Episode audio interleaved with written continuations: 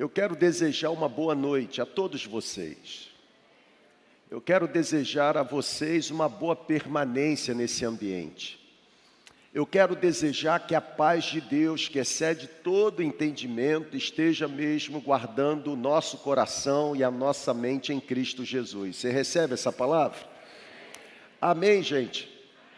Eu quero pedir a Deus que Ele estabeleça mesmo uma palavra de ordem, que Ele determine que anjos permaneçam acampados ao redor, não apenas desse prédio, mas também do outro prédio onde os nossos filhos estão, anjos com espadas de fogo na mão, protegendo esse ambiente. Eu peço que o Espírito Santo guarde a nossa mente, que o Espírito Santo dê a você agora capacidade a se desbloquear, a se desvencilhar, a se divorciar de tudo aquilo que possa ter capacidade de atrapalhar a sua atenção ou fazer com que você esteja completamente mergulhado nesta celebração. Eu quero trazer para você nessa noite, no poder do Espírito Santo, uma palavra e uma palavra desafiando a sua fé. E por isso eu queria esticar você, mas esticar mesmo ao ponto de você sair daqui acreditando que as circunstâncias naturais, ainda que desfavoráveis, não significam o fim da nossa possibilidade, porque nós cremos num Deus, um Deus poderoso, um Deus soberano, um Deus completamente real, um Deus que vence toda a batalha, um Deus que não perde qualquer luta, um Deus que não fica assistindo os nossos dilemas, um Deus que não apenas contempla o nosso sofrimento, mas nós cremos num Deus presente, num Deus transcendente, porém presente, num Deus ah, que pode todas as coisas, no Deus que tem interesse na nossa vida, num Deus que tem compromisso com a nossa jornada. Por isso eu quero pedir mesmo que o Espírito Santo esteja tocando no seu coração, que nessa hora toda barreira da mente seja destruída pelo poder de Jesus, que nessa hora todo coração fechado seja liberado para adorar a Jesus, e nessa hora toda mente, mente habitada por ateísmo, mente habitada por racionalismo, que essas mentes agora sejam liberadas para receberem a porção que vem do céu. Eu oro por sua vida, eu peço ao Espírito Santo que abençoe você. Eu oro por sua vida e peço a Deus mesmo que libere você, que se você chegou aqui algemado, se você chegou aqui aprisionado, que você agora escute mesmo o som do céu vindo em sua direção, que cada algema seja destruída, que cada prisão seja aberta, que cada prisioneiro seja colocado em liberdade. Eu oro por você, eu oro em favor da sua vida. Eu peço a Deus que nessa hora Ele cubra você, mas cubra mesmo. Cubra com a proteção do céu, que sobre a sua cabeça comece a jorrar o óleo da unção do Espírito Santo, que sobre a sua cabeça comece agora mesmo a jorrar o óleo que vem do trono, que o seu coração se aqueça, que o fogo da presença do Espírito Santo inflame mesmo o seu coração e você não permaneça nesse ambiente daqui para frente nenhum segundo sem que esteja completamente abraçado pelos braços da graça do Pai. Receba, irmão. Receba, irmão. Receba. Eu oro por sua vida, eu oro por você que está conosco através da conexão. Seja agora, nesse exato momento que acontece a celebração no prédio, seja em outros momentos, talvez na segunda-feira, na terça, na quarta, que tudo aquilo que o Espírito Santo irá soprar com poder nessa hora entre no seu coração, alcance você na sua casa, que na sua casa agora um peso de glória comece a habitar. Se existe algum ponto de contato com Satanás, que seja destruído pelo poder da cruz. Eu oro agora para que todos quantos estão envolvidos nessa celebração, perto, longe, presencial, online, no prédio, nas casas ou em qualquer outro ambiente, seja liberto pelo poder de Jesus. É a minha oração e eu faço em nome de Jesus. Se você concorda com essa oração, irmão, comece a vibrar aí na presença do Pai. Aleluia. Aleluia. Aleluia. Aleluia. Livro de Juízes, capítulo 7. Eu vou ler do versículo 1 ao versículo 8. A história de Gideão. E a partir da história de Gideão, eu quero destacar alguns desafios da nossa fé. Gideão, um homem valoroso chamado por Deus. Juízes, capítulo 7. Vou ler do versículo 1 ao versículo 8. Eu não sei quantas vezes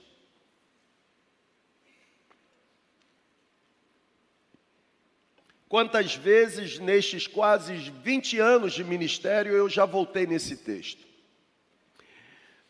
Mas cada vez que eu volto à leitura na história de Gideão, o meu coração ele, ele aquece. Alguém certa vez perguntou: como surge um sermão? Uma ministração ela pode surgir através da leitura devocional, através da leitura de um livro, através da leitura de um artigo, através de uma hora silenciosa, através do secreto, através da percepção do que Deus está fazendo na vida de outras pessoas, através da forma como Deus se manifesta no dia a dia da nossa caminhada. E essa palavra que brotou no meu coração brotou por uma razão, uma razão muito simples e nós vivemos ao longo da semana. Por isso, eu quero olhar para esse texto e quero desafiar a sua fé nessa noite. Sabe, gente, nós precisamos ser esticados. E eu quero esticar você. Eu quero pedir a Deus que você saia daqui, mas saia daqui, sabe, completamente rendido, completamente absorvido, completamente encharcado pela certeza de que agindo Deus, ninguém mais poderá impedir.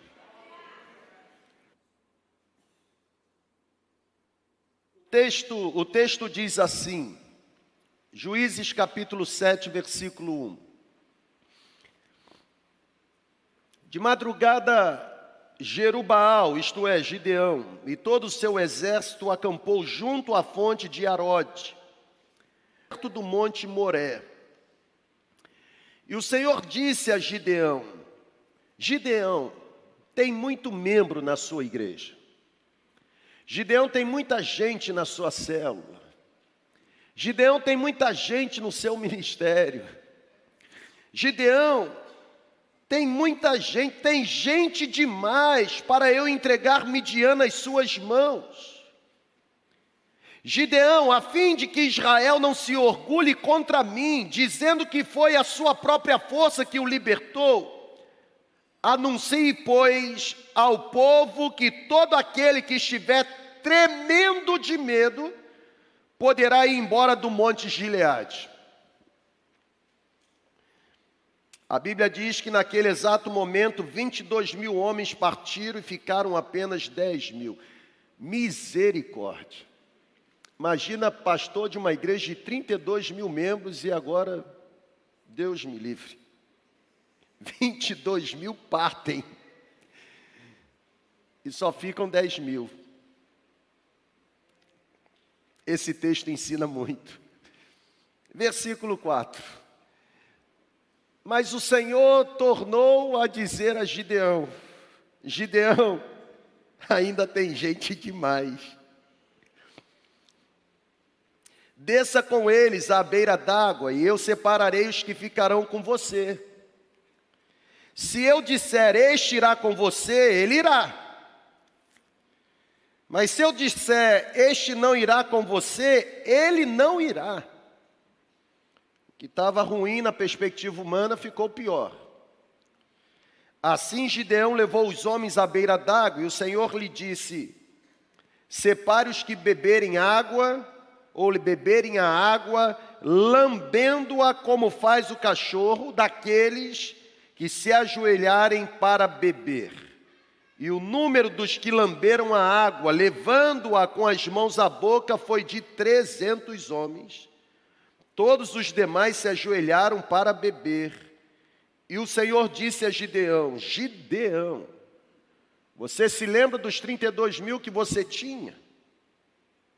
apenas com trezentos homens que lamberam a água, livrarei vocês e entregarei os midianitas nas suas mãos.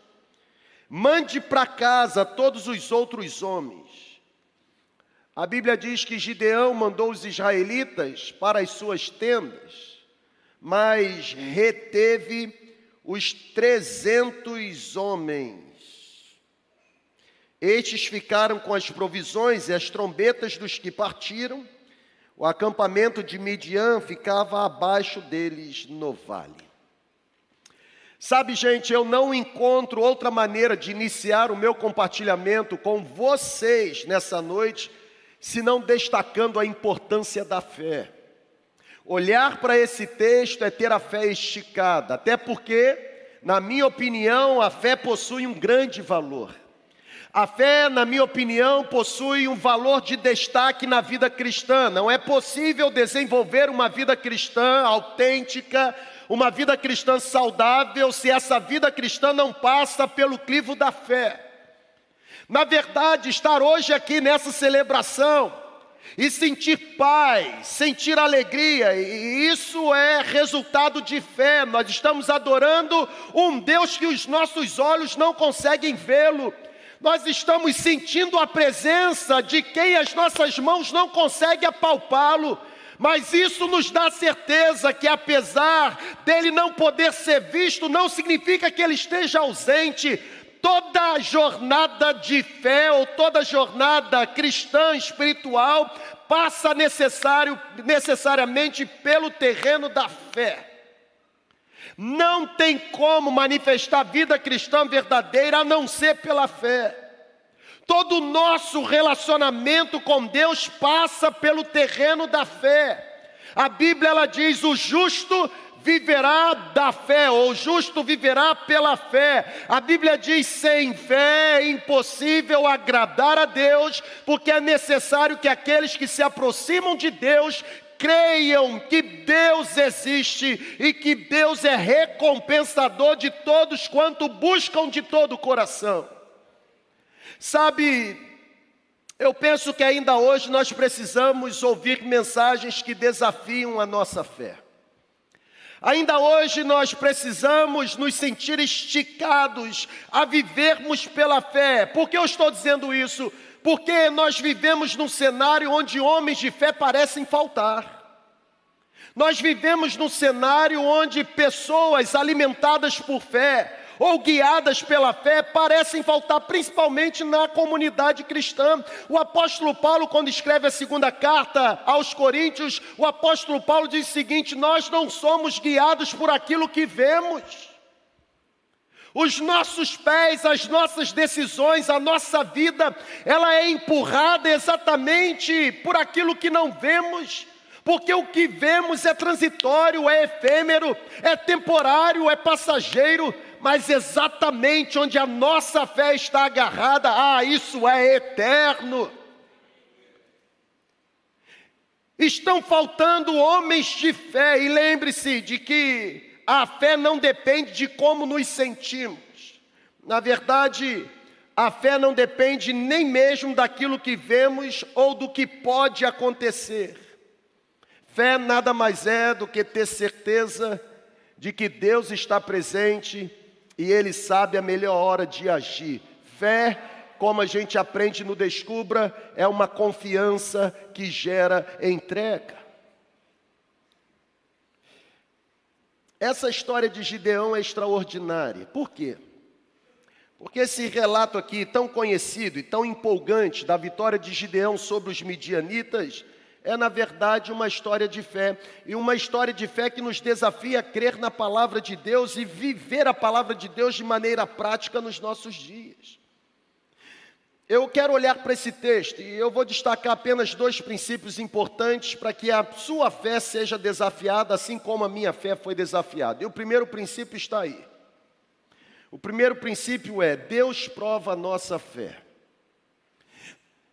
A maioria absoluta, se não todos que estão aqui nesse auditório e muitos que estão conosco por meio da conexão, já passaram por algum tipo de prova. Prova no Detran. Quem ficou reprovado a primeira vez que fez? Levante a mão aí, declara falência. Quem ficou reprovado duas vezes? Pode levantar a mão, irmão. Desiste.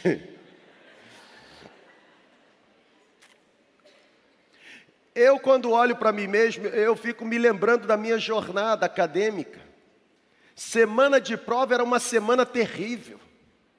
Era uma semana de diarreia, era uma semana de dor de cabeça, era uma semana de desespero. Lá em casa, por exemplo, semana de prova, eu fico só percebendo.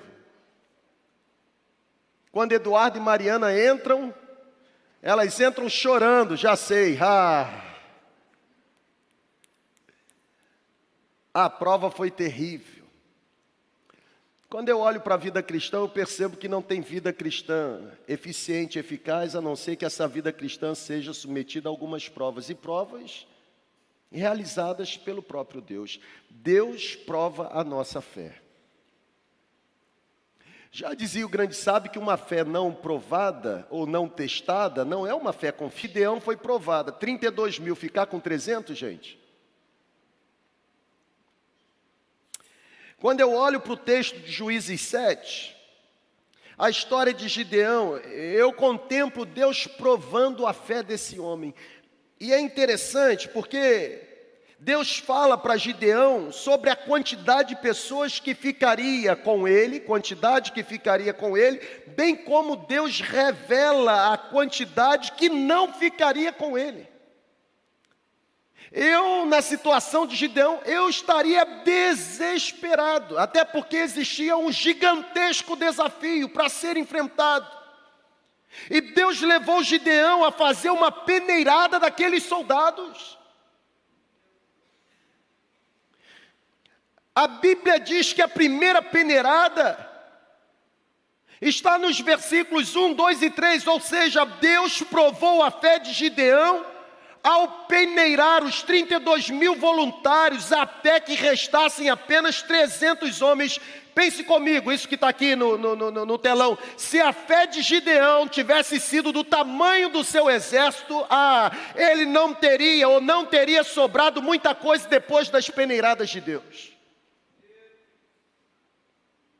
Como a gente se encanta com a dimensão das coisas. E como a gente se desespera quando tem a sensação de que as coisas saíram do nosso controle. Será que esse é um mal que só habita em mim? Gostar de se sentir no controle das coisas? É exatamente quando o tempo está ruim que a nossa fé ela é esticada. A Bíblia diz que menos de 1% do contingente inicial seguiu com Gideão. Eram 32 mil, ficaram apenas 300. Ou seja, menos de 1% seguiu até o campo da batalha.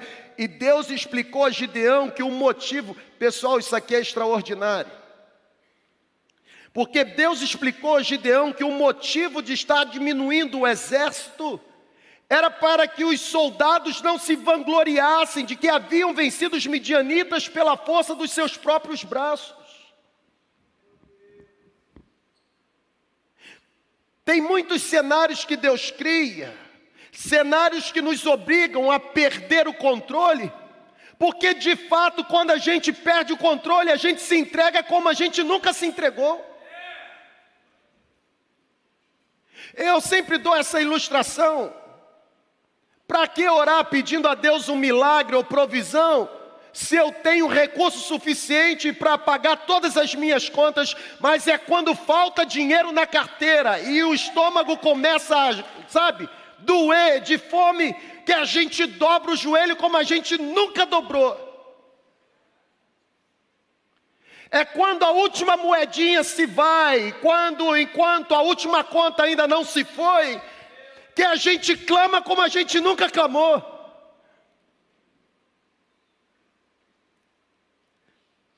A nossa fé precisa ser desafiada, e Deus é especialista em provar a nossa fé. Pode ser que eu e você estejamos nesse exato momento sentados na escola de Deus assistindo a aula sobre fé. Hum. E pode ser que a prova seja aplicada agora. Por que eu estou dizendo isso? Porque as vitórias alcançadas pela fé sempre vão glorificar a Deus e nunca vão exaltar a personalidade ou a pessoa ou o humano. O motivo de Deus ter reduzido o exército de Gideão foi para que a glória fosse somente dele, de mais ninguém.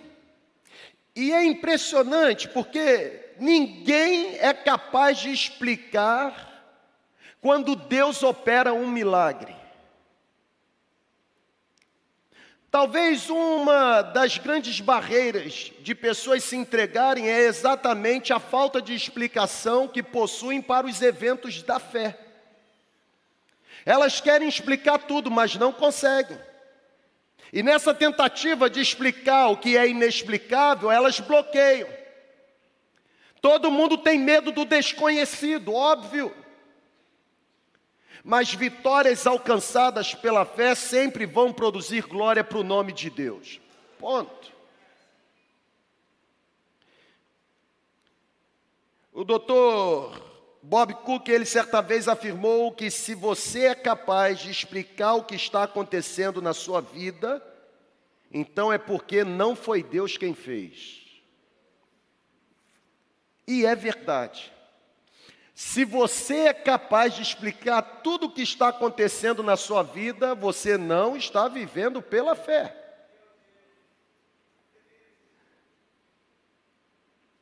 É exatamente quando a gente não encontra explicação que a gente tira 10 na prova.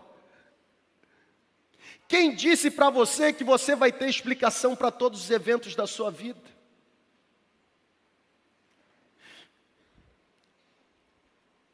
Se existe uma oração que eu tenho feito todos os dias, pode ter certeza.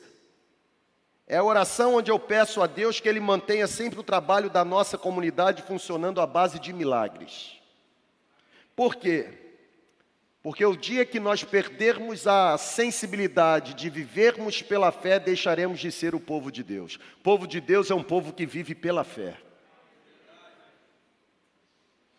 Todo mundo está dizendo, está trazendo a mensagem da desgraça, e você está dizendo assim: não, fica calmo,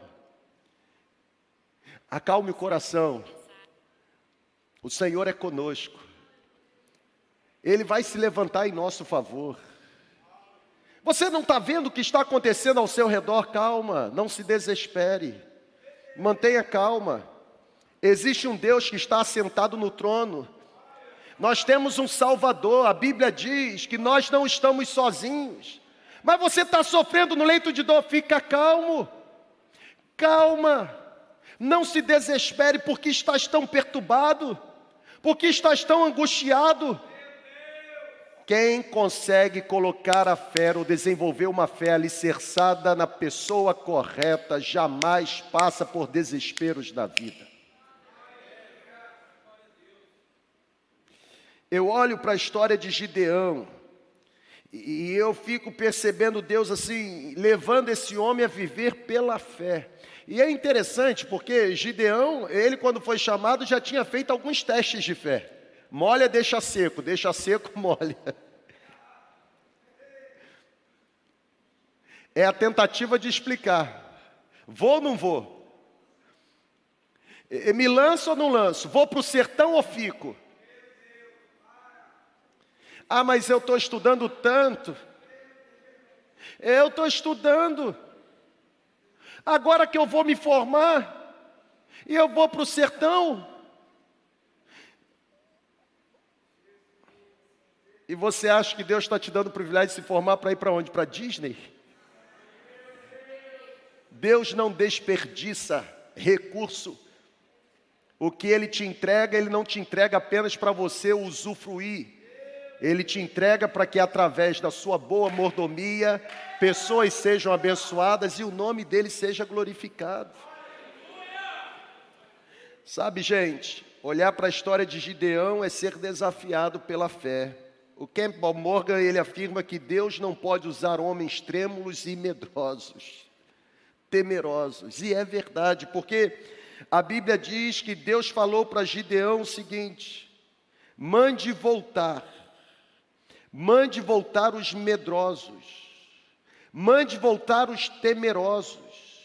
Mande voltar aqueles que estão com medo.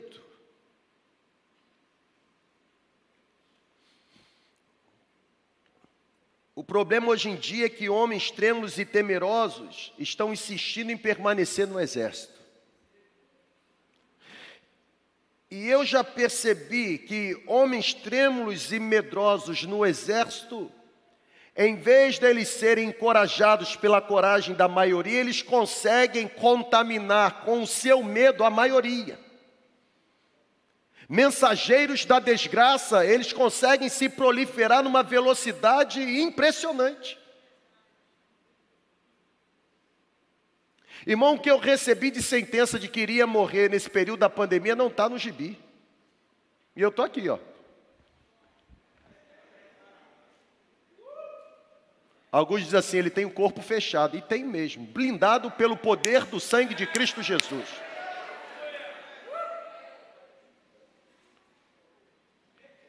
blindadinho, embalado a vácuo.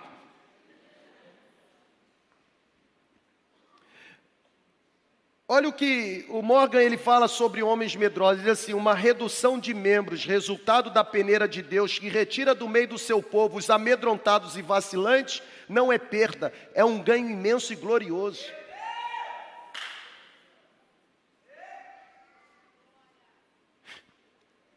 Não se pode confiar numa fé que não é testada.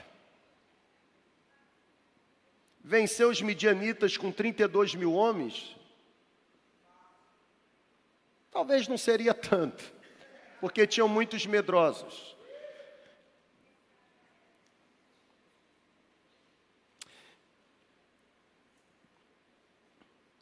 Eu gosto de uma definição de fé, utilizado pelo pelos tipos. E, é interessante porque eu já usei essa definição algumas vezes, me permita voltar nela. E sempre que eu uso essa definição, eu lembro da pastora Suelen, porque a pastora Suelen, ela é odonto. E aí, esse escritor, ele diz o seguinte, fé é como uma escova de dente. Todo mundo deve ter uma, usá-la com frequência, mas não é recomendável usar a de outra pessoa. E é verdade. Quem usa escova de dente do outro corre risco de ser contaminado por uma bactéria. Sabia disso? Catuca aí o marido ou a esposa. Vai, catuca. Fé é como escova de dente. Cada um tem que ter a sua. Tem que usar todo dia, gente. tem que usar todo dia, não pode usar de outra pessoa. Olha para cá, em nome de Jesus. Nós podemos cantar em alta voz sobre a, a, a, fé dos antigos, nós podemos ler com alegria a galeria dos heróis da fé, mas nós jamais seremos capazes de exercitar a fé dos nossos pais. Jamais. Nós podemos seguir homens e mulheres de fé, nós podemos participar de grandes feitos realizados por pessoas de fé, mas nós jamais teremos sucesso em nossa vida pessoal dependendo apenas da fé de outras pessoas. A nossa fé precisa ser desafiada. Eu encontro pelo menos dois motivos pelos quais Deus prova a nossa fé. Primeiro lugar, Deus prova a nossa fé a fim de nos mostrar se a nossa fé é verdadeira ou se a nossa fé não passa de uma imitação. Porque tem gente que diz que crê, mas não crê nada. Tem gente que diz que confia, mas não confia nada. O pior tipo de ateu não é o ateu convencional que defende a sua tese de que Deus não existe. O pior tipo de ateu é o ateu cristão, que vive dizendo que Deus existe, mas na verdade o seu comportamento mostra que Deus não existe.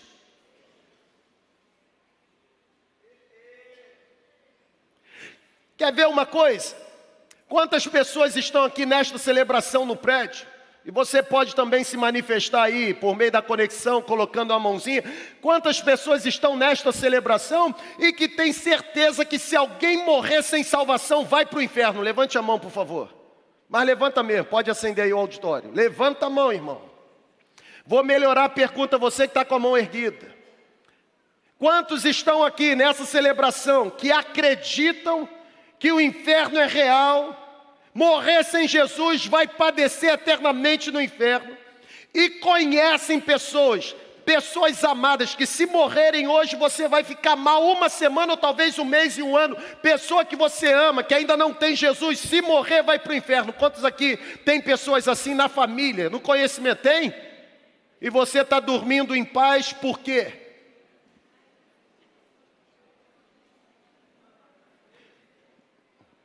Duas opções. Se você tem gente que você ama, que ainda não tem Jesus e que se morrer hoje vai para o inferno e você crê nisso e está dormindo em paz, duas opções. Ou você não crê que o inferno existe, ou você não ama a pessoa que você diz que ama. Porque se o inferno existe, você ama quem você diz amar, você não iria descansar enquanto essa pessoa não entregasse a vida para Cristo. Porque se ela morrer, ela vai para o inferno. E se Lucas 16, o camarada lá do inferno, pudesse voltar e trazer uma carta para nós, sabe o que ele diria? Primeiro lugar, o inferno existe e é real, porque eu, eu, eu estou nele. Lembram lá da história? Do rico e do Lázaro? Acreditem, é real, o inferno existe, eu estou nele. O rico diria para nós. Segundo, o rico diria assim: olha, não vem para cá não, porque se entrar aqui não sai. Eu estou tentando sair daqui, mas tem um grande abismo, de forma que eu não consigo sair daqui e ir para lá. Terceira mensagem que ele diria para nós: olha, não adianta tentar pedir alívio no inferno, porque aqui é lugar de tormento sem fim. Eu estou pedindo para molhar assim a minha língua com uma água, algo que me traga frescor, e não é possível. E se ele fosse dar uma quarta orientação para nós, dizer assim: sabe de uma coisa? Entrega logo sua vida a Jesus para você não vir para cá, para onde eu estou. Porque só existe uma forma de alguém não entrar no inferno: fazendo de Jesus o Senhor e o Salvador da sua história. A nossa fé é provada, e a nossa fé é provada por Deus. Sabe, um dos motivos pelos quais Deus prova a nossa fé é para nos mostrar se a nossa fé é verdadeira ou se não passa de imitação. Mas também o segundo motivo pelo qual Deus prova a nossa fé é a fim de nos fortalecer para as tarefas que estão diante de nós. Sempre que a gente vence uma batalha pela fé, a gente sai mais fortalecido, é ou não é, gente?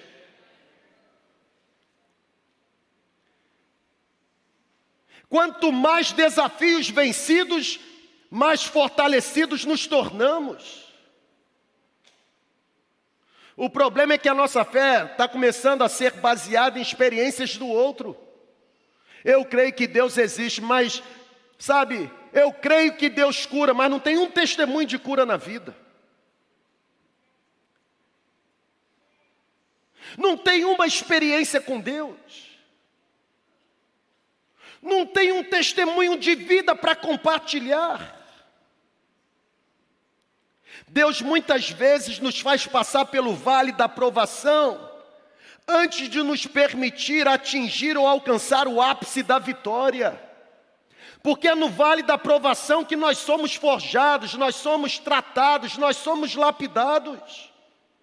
O Charles Spurgeon, certa vez, ele disse que as promessas de Deus brilham mais fortes na fornalha da aflição.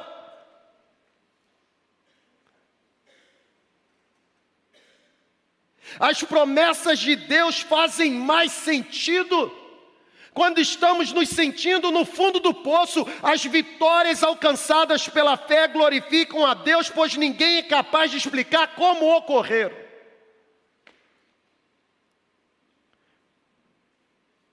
Como é que explica alguém que ficou quase 10 minutos sem respirar voltar a viver? Como é que explica pessoas que já foram de alguma forma diagnosticadas mortas, ficaram entubadas não sei quantos dias? A única coisa que a família fazia era, era adiar o dia do sepultamento. Vai morrer, vai morrer, vai morrer, está mais vivo do que a gente.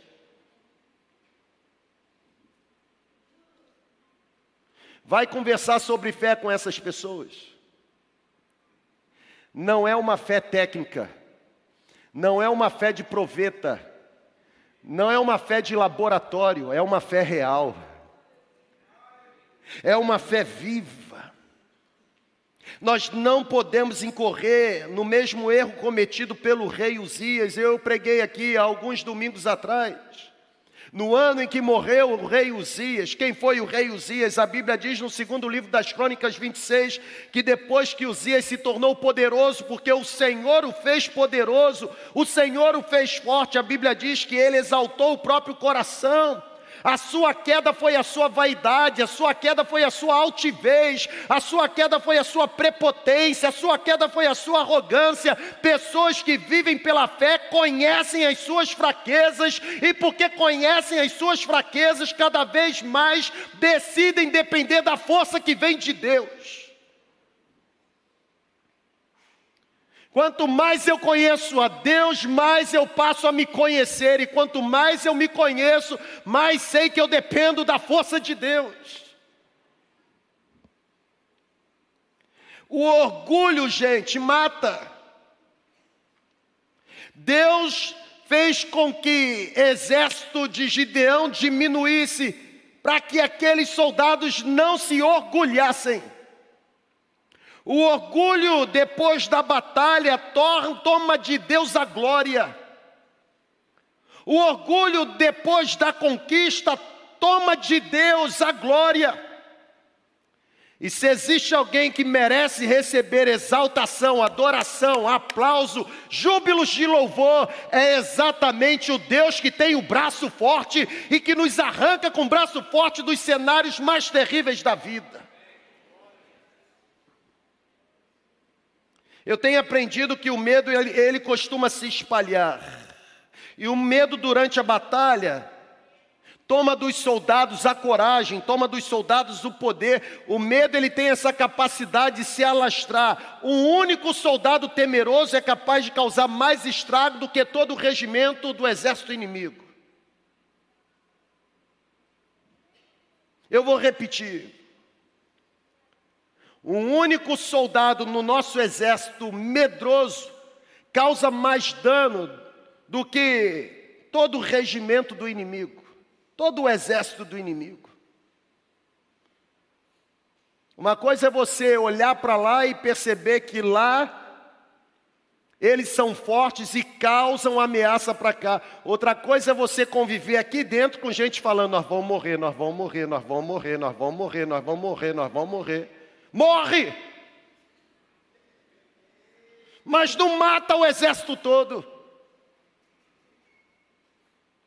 Sabe, gente, o medo e a fé não podem conviver juntos ou não podem conviver por muito tempo no mesmo coração. Sabe por quê? Preste atenção nisso aqui. Ou o medo vence a sua fé e você desiste, ou a fé conquista o seu medo e você triunfa. Não tem como. Talvez seja por isso que o grande reformador construiu aquela frase, talvez estivesse pensando no exército de Gideão. Talvez seja por isso que John Wesley disse: Dê-me um exército de cem homens que não temem coisa alguma a não ser o pecado e que não amem coisa alguma a não ser Deus, e com esses homens eu farei estremecer as portas do inferno. Deus prova a nossa fé. Talvez a sua fé esteja sendo provada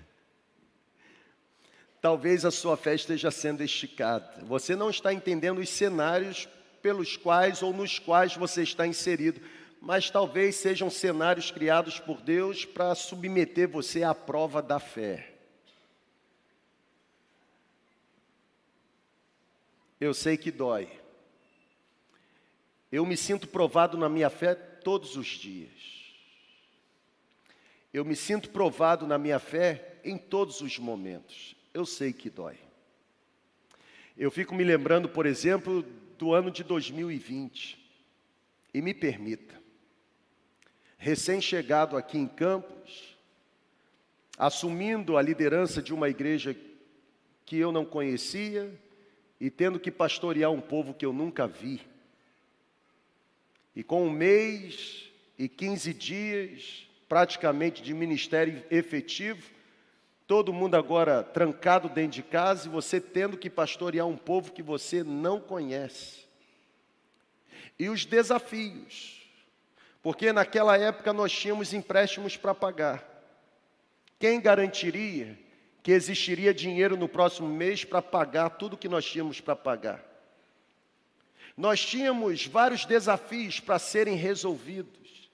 Quem garantiria que no próximo mês haveria provisão suficiente para vencermos todos os desafios? Nós não apenas quitamos o empréstimo muito antes do tempo, economizando no cofre da igreja aproximadamente 250 mil reais que seriam pagos em juros, como nós conseguimos fazer uma obra imensa, telão, iluminação, mídia, como o povo estava em casa, investimos muito dinheiro em câmeras, em equipamentos, e eu ficava olhando aquilo e dizia assim: essa conta não fecha. Mas a pergunta é: por que, que a conta tem que fechar? Se tudo que eu faço eu explico, sou eu que estou fazendo. Mas se o que eu estou participando, ou tendo o privilégio de participar na produção, não consigo explicar, tenho certeza que é a mão de Deus que está operando. É óbvio que hoje, quando eu encontro com os pastores, eu eu despejo toda essa experiência de fé sobre eles, encorajando-os a acreditarem que é possível. Porque se Deus decidiu fazer comigo, por que não decidir fazer com eles também? Uma fé que não é testada não é uma fé válida. Fé que é provada é fé que vence os desafios da vida. Mas tem um segundo ponto que eu quero destacar. Deus não apenas prova a nossa fé, mas Deus honra a fé dos seus servos. E esse ponto aqui é extraordinário, porque de que maneira Deus recompensou a fé de Gideão? Deus deu a Gideão sabedoria para preparar o exército, gente. Olha que coisa interessante, porque se eu sou Gideão, primeiro, 32 mil, só 300. Cara, eu vou procurar o melhor material bélico e eu, e eu vou botar na mão desse povo. Sabe? É, é, é troca de tiro. É guerra, são os midianitas. Esses caras estão acabando com todo mundo. É guerra. E na guerra ninguém vai só com Bíblia na mão, não, irmão. Na guerra é Bíblia e espada, colher de pedreira e espada.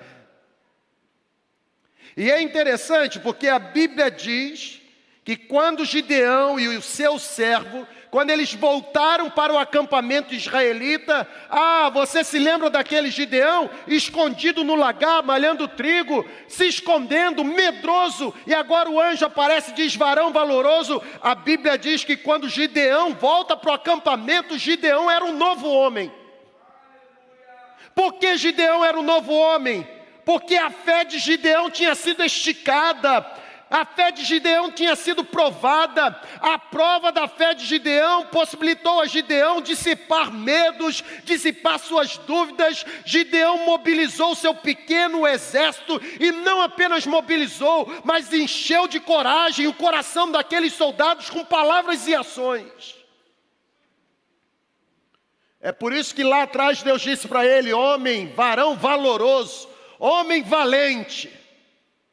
E Gideão diz: Eu sou o menor e a minha família é a menor, e eu estou aqui me escondendo. Deus nunca nos enxerga da forma como nós nos vemos ou como os outros nos enxergam. E graças a Deus por isso, talvez você esteja se, enxergando nesse exato momento como uma pessoa fracassada, uma pessoa completamente limitada, sabe, aquele complexo de inferioridade, mas Deus está olhando para você, enxergando em você um Gideão.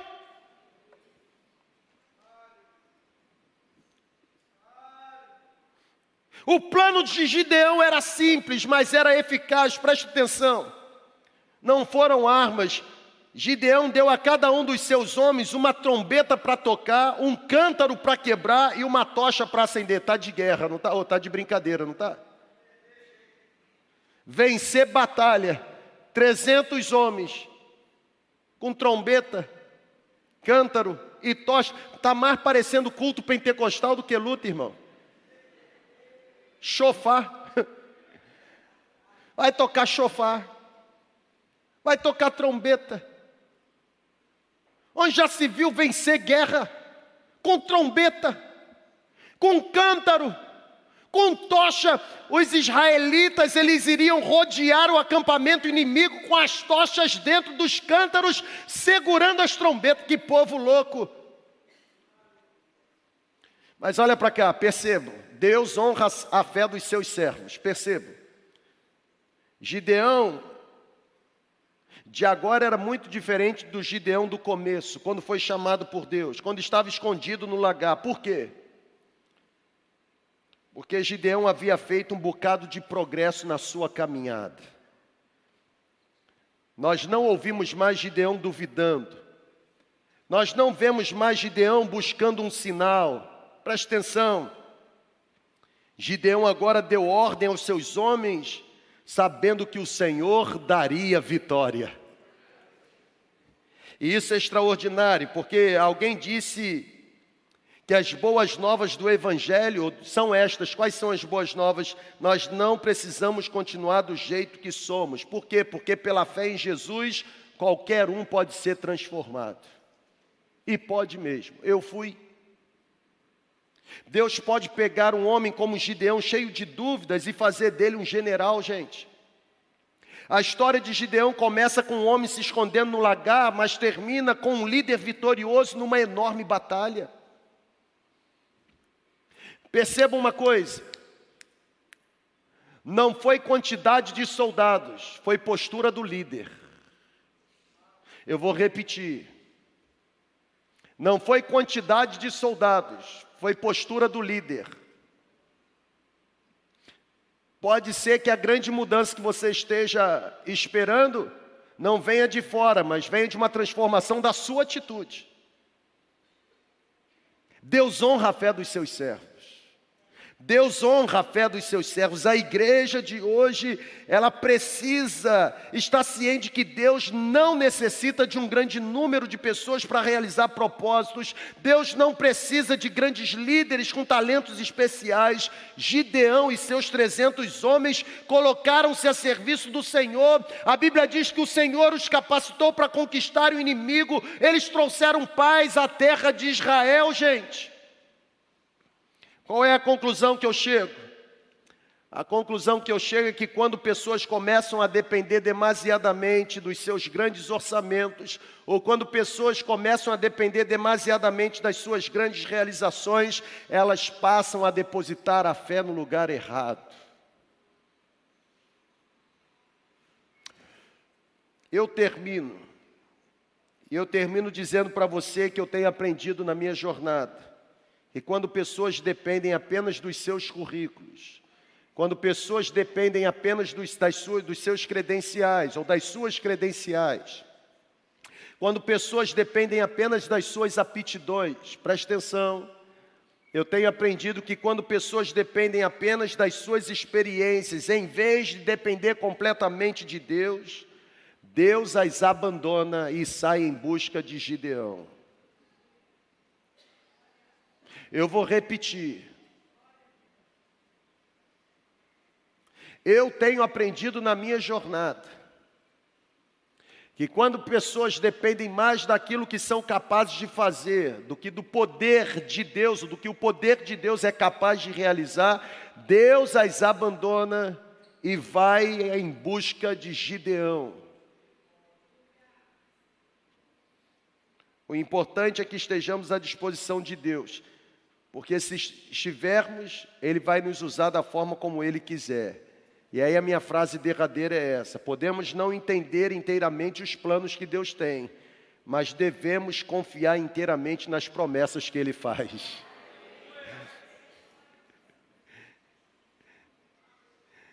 Se o Senhor está dizendo que são com 300 homens, são com 300 homens. Não vou questionar. Mas os midianitas são muito mais numerosos, não tem problema. O Senhor falou 300 homens. Quem esteve aqui ontem na celebração, no Face a Face Meet, ouviu a experiência da pastora Érica. Quando foi orar na casa de uma senhora, pelos filhos. O que Deus falou tem que ser feito.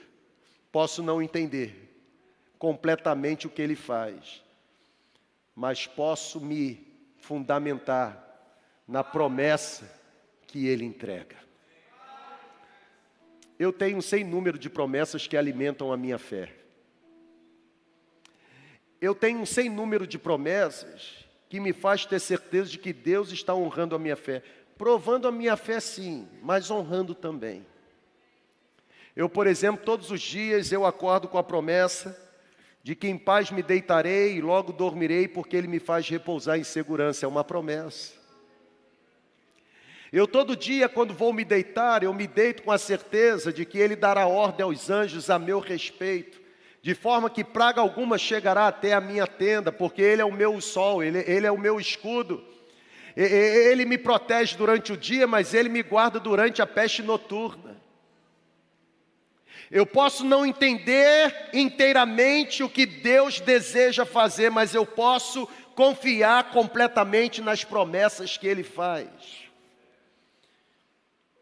Aqui está o desafio da fé. Percebam que quando Deus aparece para Gideão, o medroso, malhando trigo no lagar, lagar era lugar de prensar uva, trigo não era malhado em lugar coberto, trigo era malhado a céu aberto.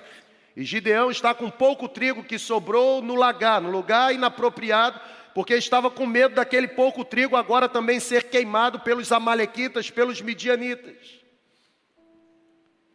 Percebam que quando Deus aparece para Gideão, Deus não dá para Gideão o plano de voo completo. Na verdade, Deus diz para Gideão: 300 homens. E no processo, Deus vai dizendo para Gideão que vai acontecer. Eu posso não entender, mas o fato de eu não entender completamente não arranca de mim a certeza de que Ele é fiel para levar a cabo cada promessa que faz. Quais são as promessas que têm alimentado a sua fé neste tempo? Quais são as promessas? Será que eu posso ouvir? Quais são as promessas? Você tem promessa de Deus aí? Fui moço, sou velho, nunca vi justo desamparado, nunca vi a descendência de um justo mendigar pão. Será que tem promessa aí para alimentar a sua fé? Muitas são as aflições de um homem justo, mas o Senhor livra o justo de toda e qualquer aflição. Será que tem promessa aí? Porque eu tenho um sem número de promessas que alimentam a minha fé, como por exemplo, Fique quieto, saiba que eu sou Deus, eu serei exaltado entre as nações, eu serei exaltado em toda a terra. O Senhor dos exércitos está conosco, o Deus de Jacó é a nossa torre segura. Quais são as promessas que alimentam a sua fé? Uma fé que não é provada, é uma fé que não tem validade. Deus prova, mas Deus honra. Deus cria cenários de provação, mas Deus também traz o processo de exaltação. Talvez você esteja vivendo um capítulo da sua vida que você não consiga explicar.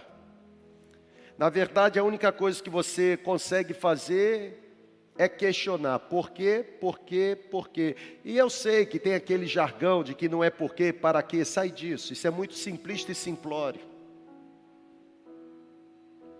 Talvez nesse capítulo que você esteja vivendo hoje, a única coisa que você saiba fazer, ou que você consiga fazer, é, é perguntar: por quê, por quê, por quê? Fique calmo. Fique calmo. Não se desespere. O Deus de Gideão é o Deus que está com você. Fique calmo. Fique calmo. Fique calmo, os midianitas não vão prevalecer. Fique calmo. Fique calmo. Mas eu estou perdendo o controle. Eu tinha 32 mil, agora só tenho 300. Fique calmo. Deus não precisa de muita coisa. Na verdade, Ele não precisa de nada. Você acha mesmo que aquele que criou todas as coisas com o som da sua voz precisa de matéria-prima para dar a você o livramento que você tanto almeja? O apóstolo Paulo diz que o nosso Deus é aquele que traz à existência coisas que não existem. Eu consigo perceber nesse exato momento algumas portas sendo abertas e muitas portas sendo fechadas. Fique calmo. Fique calmo. Fique calmo. Os seus olhos são limitados. Os seus olhos contemplam apenas a curta distância. Fique calmo. O que para você parece ser uma bênção no presente, pode se tornar uma tragédia no futuro. Deus está livrando você. Fique calmo. Pode ser que esse processo do capítulo da sua vida que você esteja vivendo agora, é, você não entende, você até murmura, fique calmo, Deus está preparando você é no calor da aflição que o seu caráter forjado, fique calmo. Você não vai continuar sendo a mesma pessoa, assim como Gideão não continuou sendo o mesmo homem. Fique calmo. Por que estás tão desesperado? Deus está desafiando a nossa fé nessa noite. Ele prova, mas Ele honra. Eu vou repetir: Ele prova, mas Ele honra. Ele prova, mas Ele honra. Ele prova, mas Ele honra. Nós nunca estaremos desamparados. Nós nunca estaremos desamparados. Nós nunca estaremos desamparados. O meu Deus, segundo a sua riqueza em glória, haverá de suprir todas as suas necessidades através de Cristo Jesus. Fique em pé, por favor. Dizem que o que purifica o ouro não é lustrar, mas é submetê-lo ao calor do fogo. E talvez você nesse exato momento, porque Deus está provando a sua fé, Talvez o que você precisa fazer é refinar. É refinar. Não tenha medo do fogo.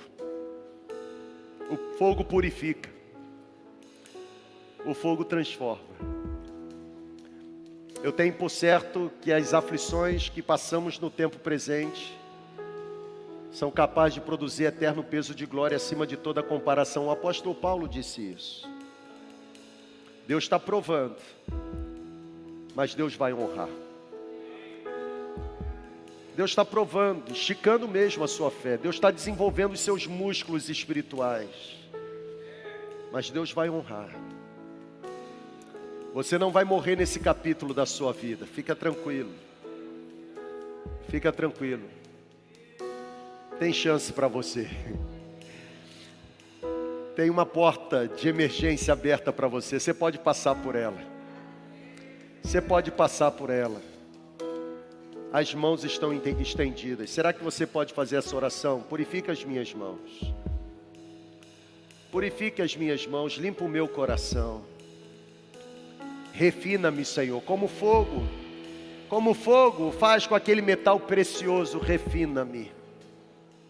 Estica mesmo a minha fé, não tem problema provar a minha fé, porque eu tenho certeza que no momento correto o Senhor irá honrar a fé dos seus servos.